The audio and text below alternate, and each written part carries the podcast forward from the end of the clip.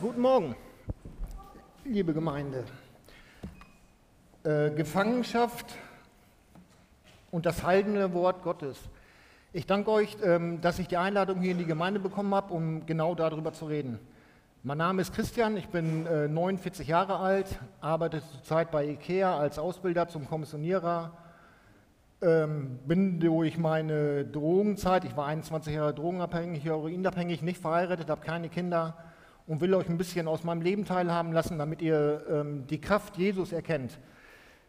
Ähm, äh, ähm, ich will euch vom, also ich, zum Anfang muss ich sagen, ich bin kein Prediger, ihr merkt es vielleicht auch schon. Ich habe auch nie Theologie studiert, aber dennoch bin ich gekommen, um euch vom Evangelium zu erzählen. Zu erzählen. Für alle, die Jesus noch nicht kennen oder sich weit von ihm entfernt haben, ähm, Evangelium ist keine Religion. Evangelium äh, beschreibt die Beziehung, die Begegnung zwischen Mensch und Gott. Die Evangelien selber berichten davon, wie Gott Mensch wurde. Und die ganzen Geschichten, die gerade speziell im Neuen Testament stehen, ähm, sind zwar 2000 Jahre alt, aber sie geschehen noch heutzutage genauso wie vor 2000 Jahren. Mir sind sie passiert. Davon möchte ich euch gerne erzählen. Ähm, zum Anfang, ähm, um euch mal ein bisschen aus meinem Leben mitzunehmen, ich war 21 Jahre drogenabhängig, zum Schluss heroinabhängig, äh, Crystal Meth abhängig, ich will euch mal ein bisschen auf den Weg mit dahin nehmen, wie es dahin ging. Ich bin im Elternhaus äh, groß geworden. Ähm, meine Eltern nennen sich zwar christlich, aber hatten Jesus nie kennengelernt und nie im Herzen angenommen. Ähm, ich wurde in einer Familie groß, wo es nur wenig Liebe und Harmonie gab. Ähm, zum Schutz meiner Eltern muss ich sagen, ähm, ich habe den 25 Jahre den Vorwurf gemacht, äh, dass sie mein Leben versaut hätten, dass sie mich zu der Drogensucht gebracht hätten. Und, aber Jesus zeigte mir, das war ein Riesenfehler. Jesus zeigte mir, dass äh, wer nur wenig Liebe hat, auch nur wenig Liebe weitergeben kann. Mein Vater hat in jungen Jahren seine Mutter verloren, was er nie verkraftet hat. Äh, meine Mutter hat ihren ersten Sohn durch einen Verkehrsunfall verloren, was sie auch nicht verarbeitet hat. Aus dem Grund meinten sie immer, sie müssten mich und ich rede immer von wir, weil ich einen Zwillingsbruder habe, sie müssten uns beschützen. Also haben sie uns eigentlich von allen Problemen ferngehalten. Bei uns zu Hause wurde nie über Probleme oder über Gefühle geredet. Das war mehr eine, eine funktionale Erziehung. Wir mussten immer, wir mussten immer funktionieren. Wir haben nie, ich habe nie gelernt, mit meinen Problemen oder, oder wie auch immer umzugehen. Ähm, das zog sich hin bis zum 16. Lebensjahr, bis mein Bruder und ich anfingen, ein bisschen zu rebellieren.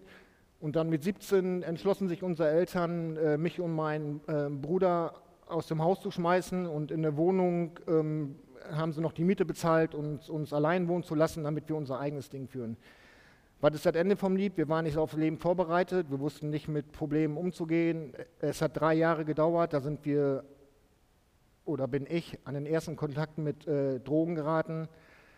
Und genau in den Drogen habe ich das gefunden, ähm, habe ich die Fülle gefunden, die ich eigentlich mein Leben, Leben lang vermisst habe. Diese Geborgenheit, diese Liebe. Da war der Drogeneinstieg, ja. Und dann dauerte es nicht drei Jahre. Ähm, also bei mir fingen die Drogen mit ähm, Kokain an. Und Kokain ist auch nicht die billigste Droge, die kosten Gramm 100 Euro, da kommt man einen halben Abend mit hin. Äh, durch die, durch die äh, Drogensucht kam die Kriminalität mit dabei und nachdem wir dann drei Jahre allein gewohnt haben, sind wir beide im Gefängnis äh, gelandet. Meine Eltern hatten natürlich ganz schwer darunter zu leiden, konnten es aber nie zeigen, weil sie natürlich jetzt erst erkannt haben, dass sie in der Erziehung vielleicht Fehler gemacht haben, was ich denen damals vorgeworfen habe, was ich jetzt zutiefst bereue. Aber da komme ich nachher nochmal drauf. Äh, auf jeden Fall landete ich, landete ich, da im Gefängnis und hatte auch keine Ahnung vom Leben. Und da ging für mich die erste große Schule. Da habe ich gemeint, ähm, da wird man geformt, oder? Früher habe ich immer gemeint, äh, äh, Straße formt, also auf der Gasse leben oder das Gefängnis formt die Menschen. Ich habe mich äh, im Gefängnis in der Haft in ähm, einen Drogendeal eingemischt. Da habe ich erstmal das Leben kennengelernt, wie schnell das auch vorbei sein kann. Da ist der, äh, wo ich äh, mich in das Drogengeschäft eingemischt hat, derjenige mit dem Messer auf mich losgegangen, die Beamten zogen uns gleich auseinander. Und da, da, hat sich eigentlich mein Leben verändert. Da haben sich eigentlich die Werte aufgestellt, die, die mein Leben bestimmt haben. Ähm, also da habe ich mir mein eigenes Lebensbild geschaffen. Ich hatte ja sowieso schon keine Liebe im Herzen, weil ich keine Liebe empfinden, empfinden konnte, weil uns nie einer auf Liebe vorbereitet hat. Ich hatte zwar Beziehungen zu Frauen, aber das ist halt eine andere Liebe, da geht es um Sex, das ist auch eine Sucht. Ähm, wie komme ich da jetzt drauf? Auf jeden Fall wurden da die Weichen für mein Leben gestellt. Ich wurde ähm, äh, härter, rücksichtsloser. Ich habe nur auf mich geschaut. Ich habe immer gesehen, dass ich ähm, mir alles nehme, äh, was mir gefällt. Ob es Frauen sind, das Geld, der Eigentum von anderen ähm, oder was auch immer. Nach dem Gefängnis kam das Heroin dabei. Ich habe im Gefängnis äh, immer gesehen, dass ich nicht am Heroin lande, weil ich wüsste, wo es hinführt. Ich habe die ganzen Geschichten da gehört. Aber dann die letzte Woche im Gefängnis bin ich an ähm, Heroin gelandet und dann ging natürlich die körperliche Abhängigkeit los. Äh, körperliche Abhängigkeit ähm, bedeutet, du brauchst jeden Tag den Stoff oder sonst bist du, du, sonst bist du gar, nicht, gar nicht lebensfähig. Ich, 21 Jahre lang habe ich Heroin konsumiert und ähm, Heroin hat das komische Phänomen, bringt es mit, ähm, dass man eigentlich alle Wahrnehmungen wahrnimmt, also ich habe damals auch Liebe, Stress, Ärger und alles empfunden, aber Datieren speichert das nicht, äh, speichert das nicht ab. Also ich habe keine Vergleichsmöglichkeiten, wie ihr alle Lebenserfahrungen habt, die, da fehlen mir einfach 20 Jahre, oder? Dann habe ich versucht, von meinen Problemen wegzurennen, weil ich mit meinem Leben nicht mehr klar, war, äh, klar kam. Da bin ich in die Schweiz geflüchtet, weil ich gemeint habe, ich kann von meinen Problemen wegrennen, aber da wurde alles nur noch schlimmer. Die ähm, Drogensucht wurde schlimmer, die ähm, die Intensität wurde mehr, die Kriminalität wurde mehr. So bin ich da zum ähm, zweiten Mal im Gefängnis gelandet. Und in der Schweiz hat Gefängnis hat andere Voraussetzungen. Da bin ich ähm, sieben Monate erstmal in Isolierhaft gelandet, wo ich mit keinem Menschen sprechen konnte, alleine duschen, alleine Hofgang. Da ging nur die Klappe auf, da wurde das Essen reingeschobt und das war's. Rein menschlich gesehen ähm, eine absolute Tortur. Aber mein Glück war, ich habe in der Zeit Jesus kennengelernt. Ich muss dazu sagen, dass ich, ähm, bevor ich Jesus kennenlernte, ein Jahr zuvor schon mal eine Begegnung mit Gott hatte, wo Gott mir ganz klar gezeigt hatte, dass es ihn gibt. Wir saßen beim Drogenkollegen, haben Drogen konsumiert, das war äh, Crystal Meth, das sind jetzt keine Halluzinogene, also die, da kriegt man nicht irgendwie paranoide Vorstellungen von. Und er fragte mich, äh, was ich von meinem Leben halten würde. Und ich hatte schon alles verloren. Ich hatte schon Arbeit verloren, mein soziales Umfeld verloren. Ich hatte meine Eltern 25 Jahre nicht gesehen und ich habe mal ausgelacht. Ich sage, was soll ich von meinem Leben halten? Ich, ich hasse mein Leben. Mich hat keiner gefragt, ob ich in diese beschissene Welt geboren werden will. Mich hat keiner gefragt, ob ich diese scheiß Drogenabhängigkeit haben will. Mich hat keiner gefragt, ob ich, mich hat keiner auf das Leben vorbereitet, nicht. Ich sage, ich hasse mein Leben. Ich würde mich am liebsten vor einen Zug werfen. Ich habe schon Pläne dafür. Ich bin halt nur zu feige, das durchzusetzen. Er war Christ, weil ich zu der Zeit nicht wusste. Und er sagte mir, äh, kannst du dir vorstellen, dass es da jemanden gibt, ähm, der dir helfen kann, der eine Hand über dich hat? Ähm, oder kannst du dir die Geschichten vorstellen, die in der Bibel drinstehen, dass eine Frau schwanger wurde, ohne jemals Sex gehabt zu haben, dass jemand das Wasser teilte mit einem Schlag auf einen, mit einem, mit einem Stock, mit einem Schlag aufs Wasser oder dass an ein alten oder altes Stück abgeschlagenes Holz auf einmal eine Blüte wieder dran wächst. Ich sage, ich würde da gern dran glauben, aber ich kann mir das absolut nicht vorstellen. Ich war pessimistisch, ich kann nur an das glauben, was ich sehen und anfassen kann. Eine halbe Stunde später nimmt er die Bibel vor und ähm, zitiert so klar aus, die Bibel, aus der Bibel, ich schaue zu ihm rüber und sehe, wie, sein, wie seine Haare weißer werden, wie er so eine bucklige Gestalt annimmt, äh, annimmt in, wie in diesem Jesus-Film, wie der Bart weißer wurde, aber nur für einen Bruchteil von einer Sekunde. Ich schrecke zurück, voller Angst und stupse ihn an. Ich sage, hast du das gemerkt, äh, diese Veränderung? Nein, sagt er, eine Veränderung nicht, aber er hätte so, mit so einem Liebesgefühl oder mit so einem Gefühl aus der Bibel zitiert, zitiert, nicht vorgelesen, wie noch nie im, in seinem Leben. Er hat noch nie so ein Gefühl verspürt. Ich mal sowieso nicht, weil ich mit Gott noch nie was zu tun hatte. Da haben wir beide eine Dreiviertelstunde lang geheult, weil wir von dem Gefühl so überwältigt waren und von dem, von dem Geschehen, was da passiert ist. Und wir konnten uns zu der Zeit damals nicht erklären, was passiert ist. Dabei war es da die erste Berührung mit Gott, oder? Also war mir schon mal klar, dass es, äh, dass es einen Gott gibt. Ähm, aber ich kannte Jesus noch nicht da ich jetzt diese Gewalten kennengelernt habe, dass ähm, bei Gott alles möglich ist, fing ich an, in der Bibel zu lesen, aber habe überhaupt nichts verstanden und habe das dann auch schnell wieder zur Seite gelegt. Und als ich dann im Gefängnis war, nach drei Monaten Isolierhaft und die ganzen Fernsehprogramme irgendwann durch hatte, bin ich auf einen äh, Jesus-Film hängen geblieben, den ich ähm, ehrlicherweise äh, sagen muss, auch überhaupt gar nicht verstanden habe, um was da geht. Ich kannte nichts vom Judentum, ich kannte nichts von Gott, ich kannte nichts von Jesus. Ähm, aber in dem Moment in der Szene, wo sie Jesus ans, ans Kreuz nageln, kam der Heilige Geist in meine Zelle und stellte mir vor Augen, dass Jesus für meine Einbrüche, für meine Diebstähle, für meine ganzen Verfehlungen im Leben ans Kreuz gegangen ist. Das war nicht nur, dass der Heilige Geist dazu äh, kam mit der Erkenntnis, da kam eine, eine so gewaltige Macht mit in eine Zelle, dass ich zwanghaft auf die Knie gehen musste. Ich sage, Herr, ich bereue mein ganzes Leben. Ich habe vorher nie in die Bibel gelesen. Ich wusste nicht, wie sich ein Christ zu verhalten hat oder wie eine Bekehrung funktioniert. Das ist alles, da sitzt so eine, eine gewaltige Macht hinter. Ich bin auf die Knie und sage, Herr, ich, ich bereue mein ganzes Leben. Ich bereue die Dinge, die Liebe, die ich vergeben, die, die ich nicht weitergegeben habe. Ich bereue es, dass ich meine Eltern nicht äh, die Liebe gegeben habe, denen die zusteht. Ich bereue es, dass ich die Einbrüche, die Diebstähle, die Räube, die Raube gemacht haben gemacht habe. Ich habe einen Menschen totgefahren im Verkehrsunfall. Ich war zutiefst erschüttert. Meine ganze Welt brach wie, wie ein Kartenhaus in mir zusammen. Die ganzen, was ich äh, für wichtig halte im Leben. Du musst äh, der Schnellste sein, du musst besser sein wie die anderen, du musst cooler sein wie die anderen, du musst schöner sein wie die anderen, du musst mehr Frauen haben wie die anderen, du musst mehr Geld haben wie die anderen. Du musst im Geschäftsleben erfolgreicher sein. Da brach alles zusammen. Das Erste, was Jesus mir durch seinen Geist in die Bibel sagte, das geschah alles in, innerhalb von, von ein paar Minuten. Das sind unbeschreibliche Dinge. Das Erste, was Jesus zu mir sagte, ähm, Christian, er nennt dich ja dann beim Namen, oder? Christian, sagt er, du brauchst keinen Menschen gefallen. Du brauchst keinem nach dem Mund reden. Du brauchst nicht cleverer sein wie andere, du brauchst nicht schöner sein wie andere, du brauchst, du brauchst gar nichts von all dem. Du musst nur mir, mir alleine gefallen. Allein mit dem Wort hat er die ganze Drogensucht von mir genommen. Ich äh, war, ich behaupte mal, ich hatte Minderwertigkeitskomplexe, wusste nicht, wie ich mich in Gesprächen einfügen sollte. Mit diesem einen Spruch, den Jesus mir sagte, mit diesem einen Satz, hat er, hat er alles über den Berg geworfen. Ich kann euch nicht erklären, ich würde euch gerne erklären können, was man tun muss, damit der Heilige Geist in eine Zelle äh, kommt. Das kann ich euch leider nicht erklären, aber ich kann euch, kann euch beschreiben, wie es ist, wenn der Heilige Geist zu euch kommt. Stellt euch vor, euer Herz ist eine Wohnung und Gott kommt zu Besuch.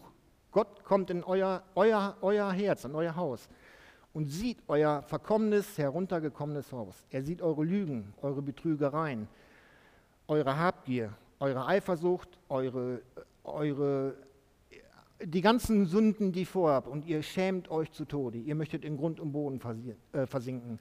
Aber Gott macht es gar nicht aus. Er fängt an, alles rauszureißen. Ähm, die Bibel spricht an einer Stelle von, äh, von der Tempelreinigung, dass Jesus mit einer Peitsche in den Tempel geht und, und äh, treibt die Geldhändler und alles raus. Ich habe es am eigenen Leib erlebt. Ich hatte früher so ähm, Sammelticks oder Belohnungskäufe, habe ich drauf gestanden. Jesus hat mir alles genommen. Der hat mir die ganze, die ganze Freude an diesen Belohnungskäufen genommen. Jesus hat mir diese Sammelwut genommen und ich habe mit ihm gerungen. Herr, bitte lass mir eine Kleinigkeit von dem, wo ich Freude dran habe. Der hat mir alles genommen. Der hat mir alles genommen. Das Gute ist daran, wenn, wenn die Wohnung gereinigt ist, fängt äh, Jesus an, neue Zimmer einzurichten. Er füllt, er füllt sie mit, ähm, mit Liebe. Er füllt sie mit dem Blick zum Nächsten. Er füllt sie mit Erkenntnis, dass du ein wertvoller Mensch bist, dass du ein von Gott geliebtes Kind bist, dass er Führung, dass er ein Leben mit dir vorhat, was viel, viel mächtiger, sinnvoller und auch schöner ist, wie du dir es je vorstellen kannst. In dem Moment, von, wo ich von wo ich Jesus mein Leben hingeworfen hatte und wieder auf, auf Beinen kam, fühlte ich mich wie ein neuer Mensch und ich kann es auch widerlegen. Ich hatte meine Gefängniszelle, so eine Dreifachverglasung und dann, bevor ich die Bekehrung hatte, die war nachts, habe ich mich immer auf den Schreibtisch gesetzt und habe die teuren Autos vorbeifahren sehen und habe mir gedacht, wenn du mal so ein Auto hast, dann hast du gewonnen, dann hast du im Leben erreicht. Oder habe ich ein paar Jungs gesehen, die waren am Rumscharren, da habe ich gedacht, das sind bestimmt Drogendealer, da wäre ich jetzt auch gern bei. Und just einen Tag später, nachdem ich meine Bekehrung hatte, stelle ich mich an das gleiche Fenster und sehe ganz andere Dinge. Ich will jetzt nicht sagen, dass das Gras grüner war. Aber ich sehe eine Frau vorbeilaufen im Rollator und denke, die muss doch Hilfe haben, die muss doch jemand über die Straße bringen. Oder wie eine äh, Frau mit einem Kinderwagen vorbeiläuft und da fällt der Nuckel aus dem Kinderwagen. Ich denke, da muss doch jemand hin, da muss, ja jeder, da muss doch jemand helfen. Was ich damit sagen will, ähm, die Veränderung, wenn Jesus einen berührt, also bei mir war es auf jeden Fall so, die hat, so, die hat sofort eingesetzt. Und was mir das letztendlich im Ganzen gezeigt hat, um das abzukürzen, äh, ich glaube, dass jeder Mensch ähm, geboren wird, ich will nicht sagen mit einem Locken im Herzen, aber mit irgendeiner Sehnsucht. Und wir versuchen es zu füllen. Ich habe es versucht, mit Sex, mit Drogen, mit Alkohol, mit Partys, mit Geld, mit alles eigentlich, was schlecht ist. Dieses Gefühl wird dich nicht dauerhaft befriedigen. Das Einzige, was dich dauerhaft befriedigen kann, ist die Verbindung zu Jesus. Die Verbindung zu Gott. Wenn du Jesus in dein Herzen lässt, wird er alles, all deine Unzufriedenheit, all deine Kämpfe, der wird alles für dich ins Gleichgewicht bringen. Nicht ins Gleichgewicht bringen, er wird dein Leben übernehmen.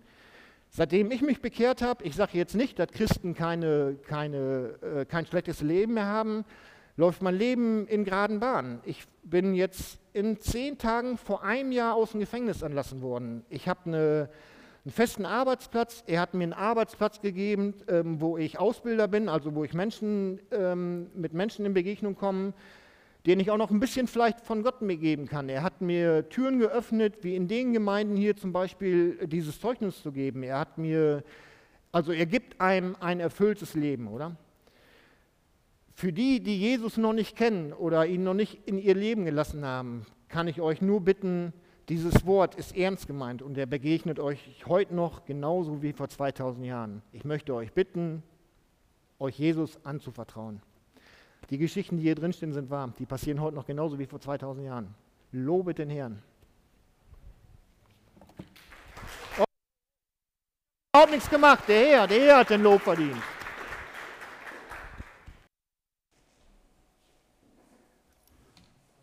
Ja, ich möchte dem, was der Christian gesagt hat, ein Bibelwort noch in zehn Minuten zugeben und auslegen.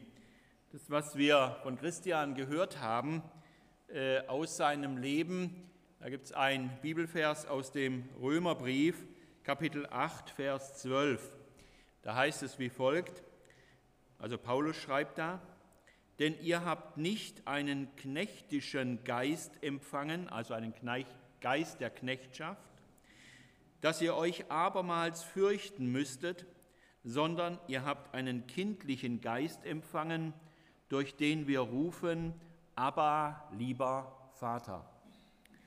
Ich möchte eben beten vor der Auslegung dieses Wortes. Lieber Jesus Christus, wir danken dir für das Lebenszeugnis von Christian und dass du ihn aus dem tiefen Abgrund der Drogensucht herausgeführt hast und tatsächlich auch hier und heute das wahrgemacht hast, was du dem Nikodemus erklärt hast, eine neue Geburt, ein neuer Mensch. Wir danken dir, dass Christian das erleben durfte.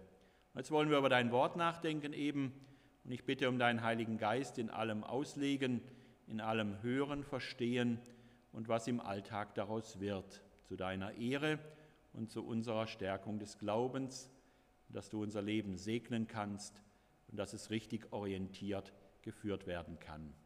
Amen.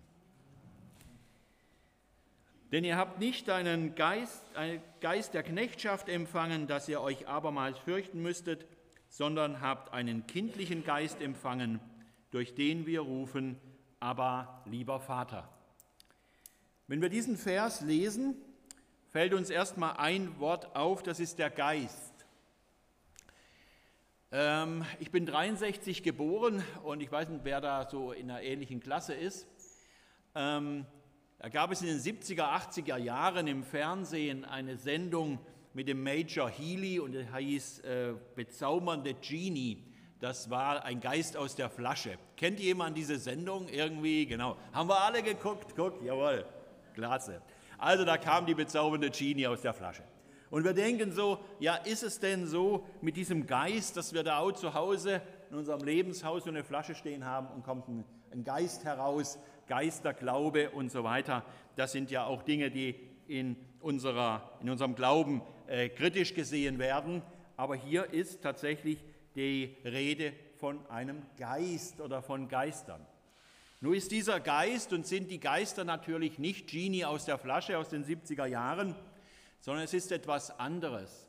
Es sind Ideen, es sind Gedanken, die wir haben, es sind Träume, die wir haben, es sind Dinge, denen wir hinterherjagen, es sind die Dinge, die uns motivieren, die uns motivieren, eine Ausbildung zu machen, die uns motivieren, ein Haus zu bauen, eine Familie zu gründen, nach vorne kommen zu wollen, und da ist die kritische Frage oder die Anfrage an uns alle und auch in Verbindung zu dem, was Christian gesagt hat, gibt es tatsächlich, ist das Wahrheit, gibt es das, dass wir Menschen, die doch einen freien Willen haben, dass wir von Geistern umgeben sind, von Werbungen, von Vorstellungen, von Dingen, die uns antreiben auf der einen Seite oder bremsen auf der anderen Seite?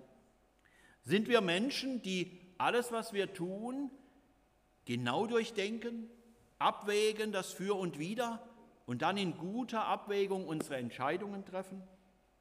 Ich verstehe diesen Vers so, auch auf mein Leben bezogen, Rainer oder Christian oder ihr alle und wir alle. Es gibt tatsächlich Dinge, die uns mehr in unserem Denken und Handeln beeinflussen, wie wir das glauben wollen. Sonst gäbe es keine Werbungen. Ja, wenn wir einen Fernsehen anmachen oder die Zeitung oder eine Zeitschrift lesen, voller Werbungen, seien es neue Autos, neue Kleider, Gucci hat wieder eine neue Tasche rausgebracht, eine Seite im Spiegel Werbung, die kostet 10.000 Euro vielleicht. Die Firmen würden doch nicht so viel Geld ausgeben, wenn nicht irgendwo nachgewiesen wäre, dass diese Werbungen Kaufentscheidungen beeinflussen. Dann hätten wir keine Werbung mehr im Fernsehen, im Kino schon zweimal nicht und auch in Zeitschriften und Zeitungen würde es keine Werbung geben. Das heißt also doch, wir Menschen werden doch in einem größeren Maße von Ideen, von Vorstellungen beeinflusst, wie uns eigentlich lieb ist und wie uns eigentlich bewusst ist. Und Paulus unterscheidet in Geister. Er sagt erstmal, lieber Mensch, im 21. Jahrhundert, in Hittfeld, in Zemen, wo auch immer, mach dir bewusst, dass du im Leben beeinflusst wirst, in deinem Handeln und in deinem Denken und was dich motiviert und antreibt. Das ist nicht ein Ergebnis aus logischem Nachdenken und Abwägen, sondern du wirst von äußeren Einflüssen gelenkt und geleitet. Mach dir das bitte bewusst. Und diesen, diese Einflüsse nennt äh, Paulus an dieser Stelle Geister, ein Geist. Und nun unterscheidet er zwei Geister, den Geist der Knechtschaft und den Geist der Kindschaft. Und er stellt beide Geister gegenüber. Und ich halte dafür, dass es tatsächlich so ist. Ich selber kann es im eigenen Leben nachvollziehen. Ich hatte ein ganz anderes Leben wie der Christian ähm, nicht Drogensucht oder sowas. Ich komme 63 geboren, Nachkriegsfamilie. Ich komme aus einem Wohnblock. Wir haben mit fünf Menschen, also mit einer Familie, mit fünf Leuten in einer 65 Quadratmeter Wohnung gewohnt. Viele meiner Schulfreunde hatten ein eigenes Haus, hatten eine Carrera-Rennbahn oder sowas und das gab es bei uns so nicht. Mein Vater war Maschinenarbeiter, er ist gestorben, als ich 17 Jahre alt war. Da kam ich auch zum Glauben. Und meine Mutter war, sie lebt leider nicht mehr, ähm, Fleischereiverkäuferin. Beides einfache Berufe.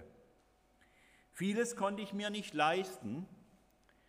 Und eines dieser Geister, die mich damals auch angetrieben haben, war der Geist des Erfolges. Ich wollte einmal ein schickes Auto fahren. Ich wollte irgendwann mal einen akademischen Beruf haben. Ich wollte gewisses Ansehen haben, nicht ein einfacher Maschinenarbeiter sein. Und das hat mich tatsächlich die ersten Jahre meines Erwachsenenlebens angetrieben. Letztendlich habe ich dann Ingenieur studiert und wenn man Ingenieur macht, gibt es verschiedene Tätigkeiten. Eine Erfolgstätigkeit ist im Vertrieb zu arbeiten. Man bekommt eine Provision, man bekommt einen Dienstwagen. Und tatsächlich kann ich euch sagen, als ich mit dem Studium im letzten Semester war, ich habe in Karlsruhe studiert, habe ich die badischen neuesten Nachrichten gelesen, die äh, Stellenanzeigen. Und worauf habe ich mich beworben? Auf eine Anzeige, Sie bieten, wir bieten. Und was stand da drin? Einen sportlichen Dienstwagen tatsächlich. Und ich habe mich antreiben lassen, da bewirbst du dich schicken Anzug gekauft in Karlsruhe da beim Herrenausstatter. Äh, und dann habe ich mich beworben und dann äh, sagte der Chef, 300-Mann-Firma, ja, wir nehmen Sie im Vertrieb, wenn Sie sich eine Sache abgewöhnen können und eine andere angewöhnen. Sage ich, ja klar. Was denn im Bewerbungsgespräch? Dann sagte er, zu schwarzem Anzug trägt man keine weißen Tennissocken, wenn man in Geschäftsverhandlungen ist.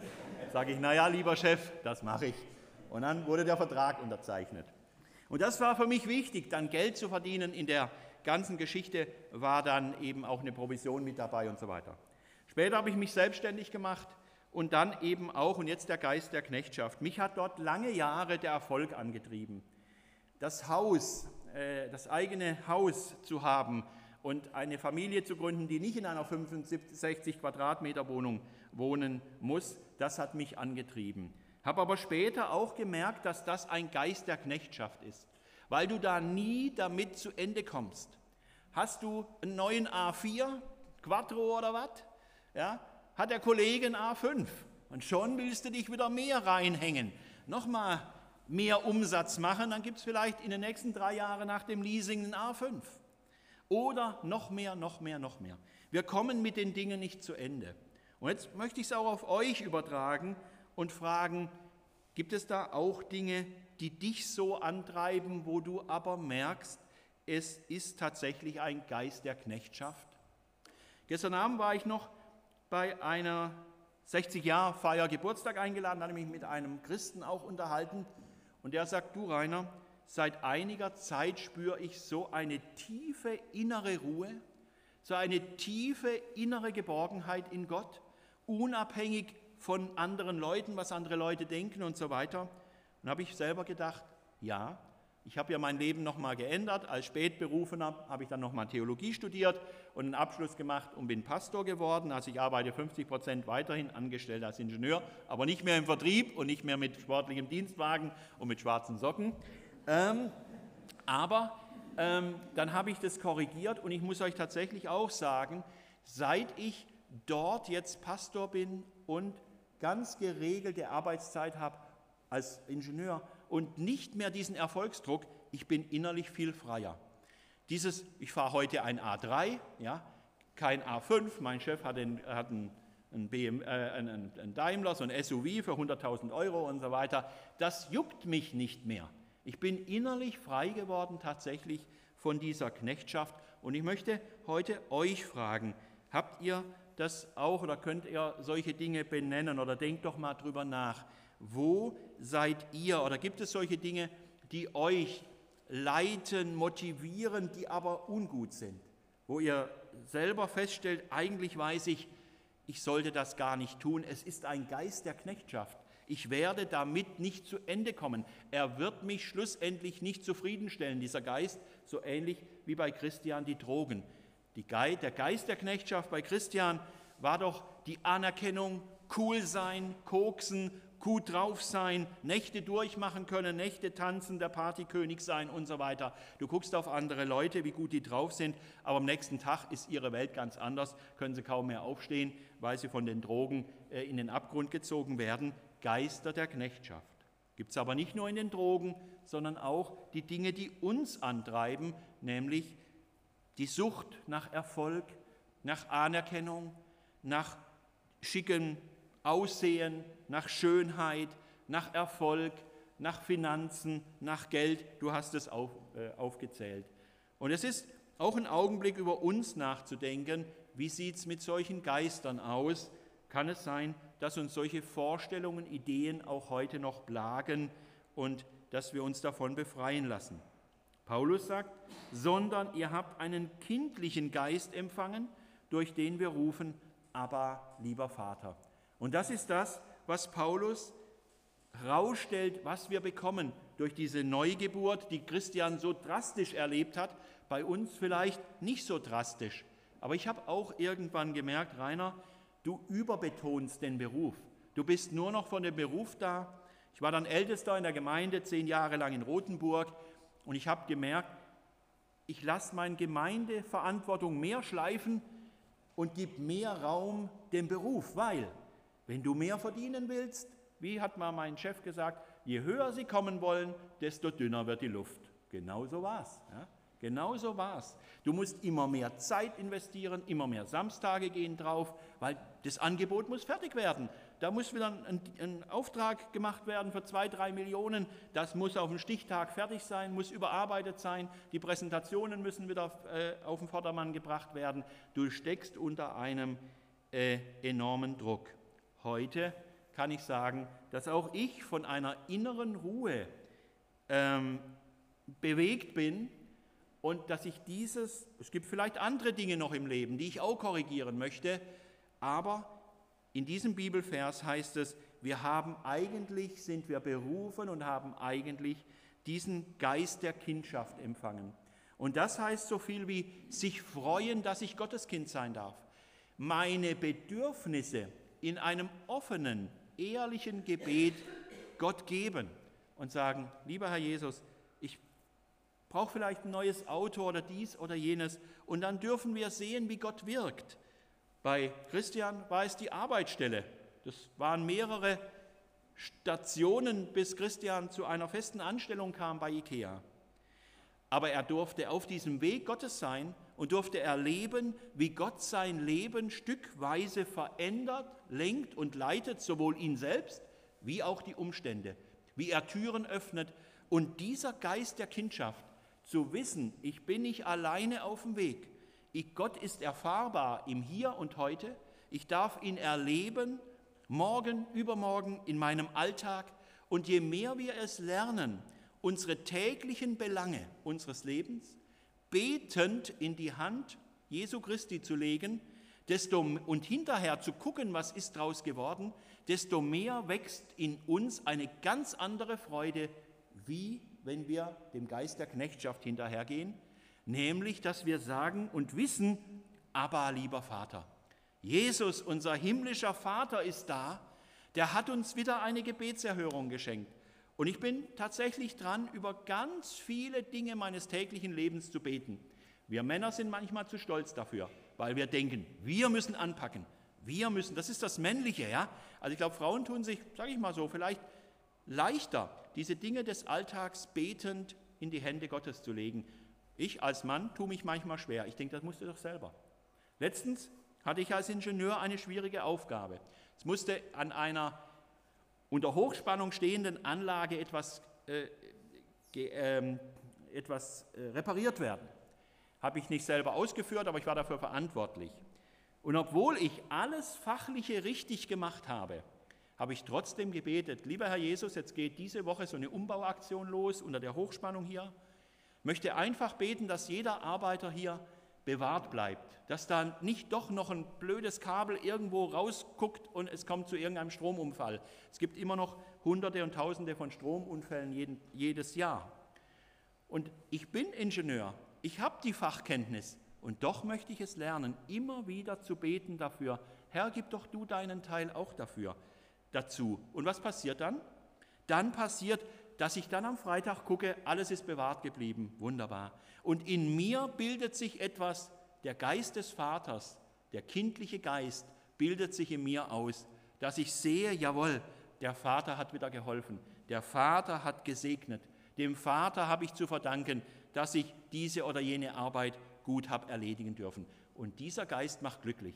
Und je mehr wir es tun, desto glücklichere und innerlich glücklichere Menschen werden wir, unabhängig, welches Auto wir fahren, ob wir eine HM-Tasche oder eine Gucci-Tasche haben, das spielt dann keine Rolle mehr.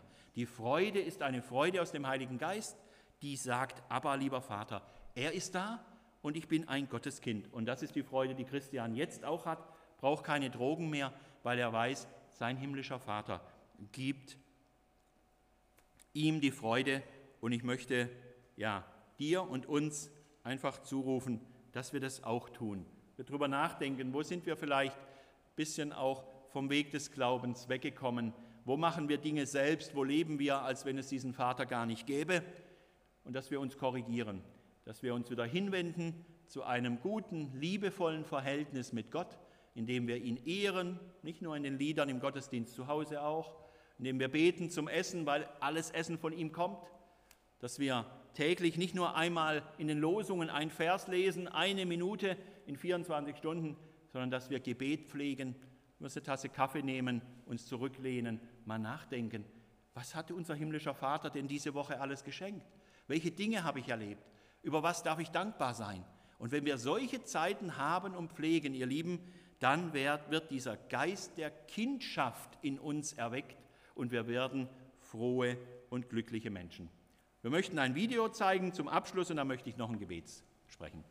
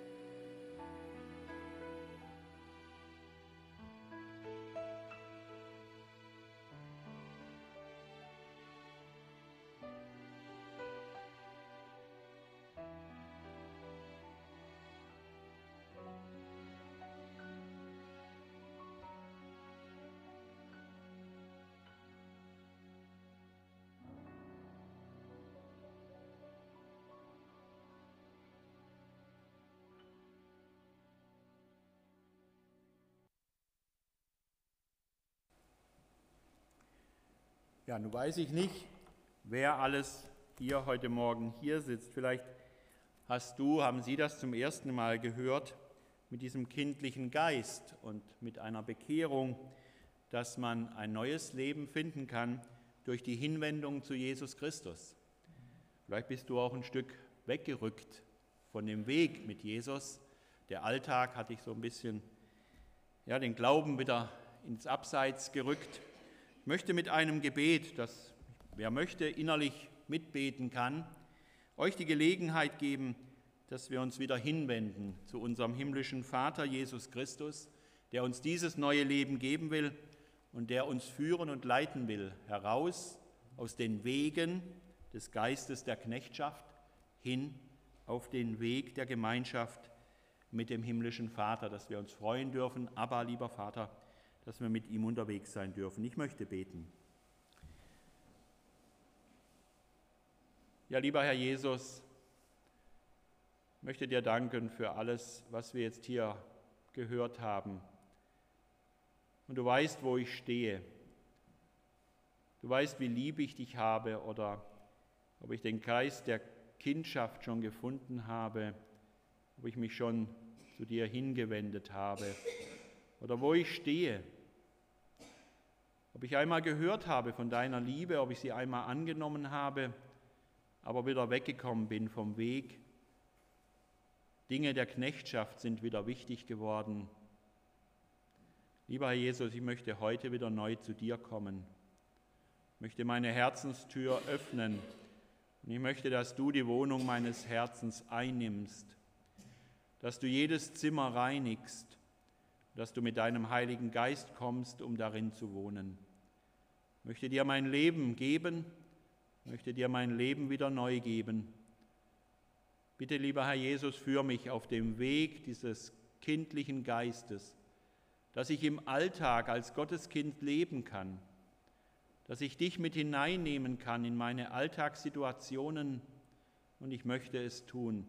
Ich möchte mein Leben durch dich führen und leiten lassen ich möchte dir vertrauen und ich möchte alle Freuden und alle Leiden, alle Herausforderungen und Ängste meines Lebens vor deinen Thron bringen.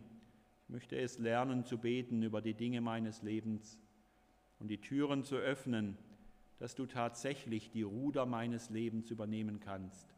Bitte hilf mir dazu mit deinem Heiligen Geist. Danke, dass du mich liebst, dass du einen wunderbaren Plan mit meinem Leben hast und ich möchte mein Herz öffnen, dass dein Heiliger Geist deinen Plan in meinem Leben verwirklichen kann. Möchte dein Heiliger Geist dazu wirken. Amen.